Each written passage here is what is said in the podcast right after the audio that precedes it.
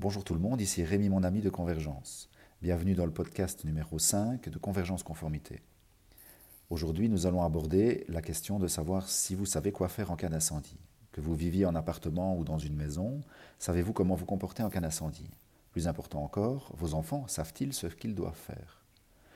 Sans vouloir être alarmiste, les statistiques établies en Belgique chaque année pour les pompiers montrent qu'il y a environ 20 000 incendies par an, dont 7 500 concernent les habitations. Cela représente en moyenne 20 incendies par jour. La bonne nouvelle est que les services d'intervention arrivent pour la plupart du temps en moins de 10 minutes après le moment où ils ont été prévenus. Voyons toutefois trois actions clés que vous pouvez mettre en œuvre pour vous protéger dès maintenant ainsi que votre famille. Première clé, l'alerte. Évidemment, l'essentiel est d'être informé le plus rapidement possible d'un départ d'incendie. Depuis plusieurs années, la réglementation wallonne impose un ou plusieurs détecteurs d'incendie dans les logements. Ces détecteurs fonctionnent sur pile, mais il existe des systèmes plus perfectionnés reliés à un central d'alarme ou connectés à un système anti-intrusion. Les détecteurs autonomes préviennent les occupants, mais ne permettent pas de contacter automatiquement les services de secours. Car l'alerte a deux objectifs. Prévenir les occupants du danger imminent et prévenir les services d'intervention le plus rapidement possible. Si votre logement est muni de détecteurs autonomes et qu'il n'y a pas de danger immédiat, votre premier réflexe doit être prévenir les pompiers en téléphonant au numéro 112.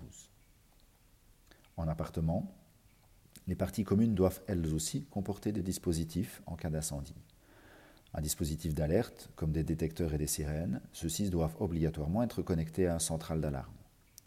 Des dispositifs d'éclairage de secours et des pictogrammes indiquant la sortie des dispositifs d'extinction comme les extincteurs et les armoires à lance incendie. Si votre immeuble n'en dispose pas, il s'agit certainement d'un point important à mettre à l'ordre du jour de la prochaine Assemblée générale. Ce qu'il faut retenir sur ce point. Si ce n'est pas fait, installez des détecteurs d'incendie dans votre logement et pensez à contrôler leur fonctionnement une fois par an. Placez ces détecteurs à des emplacements où vous pourrez entendre la sirène. En cas d'incendie, gardez votre calme, et prévenez les autres occupants du logement si nécessaire, puis les pompiers. En appartement, faites mettre en ordre ou réalisez les installations nécessaires dans les parties communes. Deuxième clé, l'évacuation. L'alerte a été donnée et vous êtes informé du début d'incendie. Idéalement, les pompiers sont déjà prévenus. Distinguons ici deux cas de figure fort différents. D'abord, évacuer une maison. Chacun pourrait penser qu'évacuer une maison reste aisé. Rien n'est moins vrai. Un incendie au rez-de-chaussée peut vous empêcher de sortir. La porte d'entrée peut être fermée à clé, sans que la clé soit sur la serrure. La fumée peut vous empêcher de quitter la pièce dans laquelle vous vous trouvez. Certains occupants peuvent avoir moins de mobilité, comme les enfants, les personnes âgées ou les malades. Ces quelques cas de figure ont pour objectif de vous faire prendre conscience de la nécessité de réfléchir et de mettre en place un plan d'évacuation. C'est assez simple en fait. Faites un test avec une sirène, par exemple sur votre téléphone, en donnant les consignes suivantes. Tous les occupants sont couchés dans leur lit, pieds nus. Le temps de réaction sont plus longs lorsque nous sommes endormis, n'est-ce pas? Vous ne donnez aucune consigne particulière. Tout le monde est uniquement informé qu'il s'agit d'un exercice d'évacuation incendie et que l'incendie sera matérialisé par un objet voyant, par exemple une couverture rouge déposée sur les fauteuils du salon ou devant la porte d'entrée. Vous déclenchez votre sirène factice et vous observez en lançant un minuteur. L'exercice mettra en évidence, même pour vous, certains éléments à mettre en place ou à corriger. Dans tous les cas, cela permettra à tous les occupants, surtout les enfants, de ressentir la situation et de se la rappeler lorsque cela sera nécessaire. Terminez l'exercice en écrivant les consignes de manière simple sur une feuille de papier. En appartement maintenant, la consigne peut être différente suivant que l'incendie se déclare dans votre appartement ou ailleurs dans l'immeuble. Dans la situation idéale, chaque appartement est un compartiment coupe-feu destiné à vous protéger pendant au moins une heure. Dans ce cas, si l'incendie n'est pas dans votre logement, restez à l'intérieur et assurez-vous de laisser la porte d'entrée fermée. De même, lorsque vous quittez votre appartement, refermez la porte derrière vous. Si l'incendie est maîtrisé et n'atteint pas votre logement, les dégâts dus à la fumée peuvent être importants et seront évités dans ce cas. N'oubliez pas qu'en cas d'incendie, l'utilisation des ascenseurs est interdite et presque toujours impossible ce qu'il faut retenir pour l'évacuation. Évacuer avant de songer à éteindre. Mettez au point des consignes d'évacuation et informez votre famille et surtout vos enfants.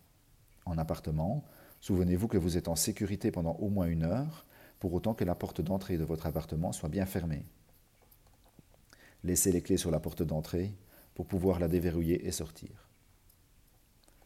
Troisième clé, l'extinction. S'il s'agit d'un départ de feu, vous pouvez envisager de l'éteindre vous-même, mais ne prenez aucun risque. Si vous avez prévenu les services de pompiers, ceux-ci seront sur place très rapidement. De manière préventive, équipez votre logement d'un ou plusieurs extincteurs et d'une couverture anti-feu. Si vous devez remplacer un extincteur presque périmé, amusez-vous à tester celui-ci, à l'extérieur bien sûr, avant de le jeter. L'expérience de la manipulation vous fera gagner un temps précieux. Évacuez avant de songer à éteindre. Coupez le gaz et l'électricité si c'est possible. Attaquez le foyer à sa base. Et si l'incendie prend de l'ampleur, arrêtez toute tentative d'extinction, fermez toutes les portes et fenêtres si possible et mettez-vous à l'abri. Pour conclure, subir un incendie dans son logement peut être un événement traumatisant, mais il peut aussi être mortel. Avoir un bâtiment en conformité par rapport au risque d'incendie est indiscutablement essentiel. Vous pouvez prendre toutes les décisions nécessaires pour votre propre logement et faire en sorte qu'il en soit de même pour les parties communes de votre immeuble. Pour passer à l'action, équipez votre logement des dispositifs de prévention, comme des détecteurs de fumée, des extincteurs et une couverture anti-feu. Mettez en place des consignes pour les occupants. Pour aller plus loin, vous pouvez également faire appel à un spécialiste en conformité qui pourra vous aider à déterminer ce qui doit être entrepris pour protéger vos biens et les plus précieux contre l'incendie. Merci pour votre écoute et à très bientôt pour un nouveau podcast de Convergence Conformité. Excellente journée à tous et toutes.